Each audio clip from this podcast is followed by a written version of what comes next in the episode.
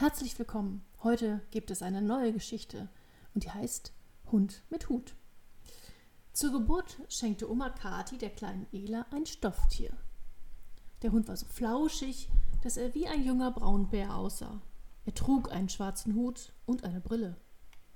Wenn Ela schlief, lag der Kuschelhund immer dicht bei ihr, jede Nacht, jeden Moment.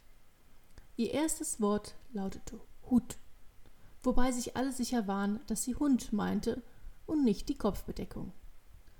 Als Ela älter wurde und zu laufen lernte, schleppte sie den Hund überall mit hin. Sie zeigte ihm den Kindergarten, nahm ihn mit, wenn sie mit ihren Eltern Oma und Opa besuchte, und auch zum Einkaufen durfte der Hund nicht fehlen. Manchmal verlegte Ela den Hund mit Hut, dann rief sie Mama, hast du meinen Hund gesehen? Ohne Hund gehe ich nicht. Doch Mama wusste, dass der Hund hinters Bett gerutscht oder auf dem Sofa liegen geblieben war. Auf einer kurzen Urlaubsreise verlor der Hund seinen Hut.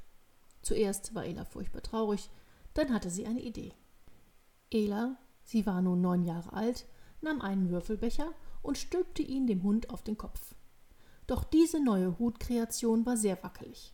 Der Becher fiel immer wieder zu Boden und die kleine Ela stampfte wütend mit dem Fuß auf. Oma Kati wusste Abhilfe.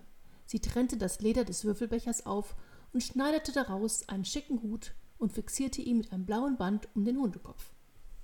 Und da auch die Brille nur noch an einem dünnen Faden hing, zeigte Oma Kati, wie Ela die Brille mit Garn und Nadel annähte. Ihre ersten Nähversuche waren noch ein wenig grob, doch am Ende saß die Brille fest. Ela wurde älter. Sie kam in die Schule, der Hund blieb zu Hause. Sie fand neue Freunde, ging tanzen und wurde größer. Für den Hund mit Hut hatte sie nur noch wenig Zeit. Von all dem Herzen und Kuscheln sah der Hund nicht mehr flauschig, sondern abgelegt aus, und irgendwann verschwand er samt Hut und Brille in einer Kiste. Ella vergaß ihr Lieblingsspielzeug. Sie zog von zu Hause aus, heiratete und bekam eigene Kinder. Zur Geburt ihres zweiten Kindes schenkte ihre Mutter dem Baby einen kleinen Stoffaffen. Erinnerst du dich noch an meinem Hund von Oma Kati? Fragte Ela ihre Mutter, die nun die Oma war. Wo ist er hingekommen? Hast du ihn nicht mitgenommen, als du damals ausgezogen bist? Doch Ela erinnerte sich nicht. Die Zeit verging, die Kinder wurden älter. Als Elas Eltern in eine kleinere Wohnung ziehen wollten, musste das große Haus ausgeräumt werden, um es zu verkaufen. Die gesamte Familie, Elas Mann und die Kinder Leo, Noah und Mia halfen Oma und Opa, schleppten Kisten und Möbel. Auf dem Speicher in der hintersten Ecke entdeckten Leo und Mia eine Kiste mit Spielzeug, in der unter alten Barbiepuppen, Legosteinen und einer Spardose ein zerzaustes und schmutziges Stofftier lag, das wie ein junger Bär aussah, der einen seltsamen Hut und eine Brille trug.